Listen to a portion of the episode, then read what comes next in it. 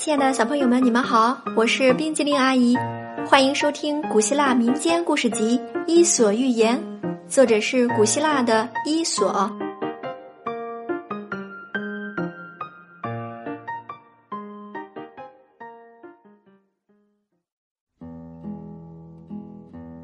接下来我们要讲的故事是沉船落难的人。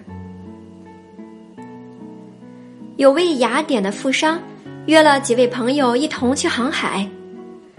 这天，他们登上船出发了。浩瀚的大海一望无际，海水碧蓝碧蓝的，景色十分迷人。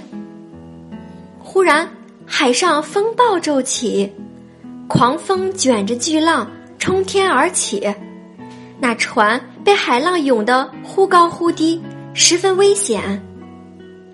这时，一个巨浪涌来，把船打翻了。富商和他的朋友们都纷纷落水。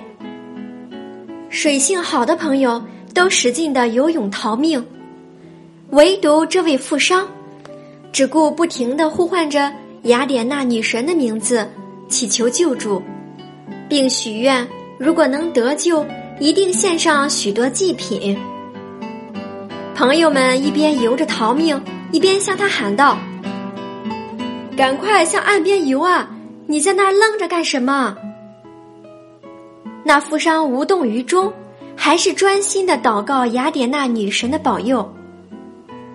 这时，有位共同遇难的朋友实在看不过去了，便奋力游到他的身边，对他说：“雅典娜女神即使保佑你，你自己也得动动手脚呀。”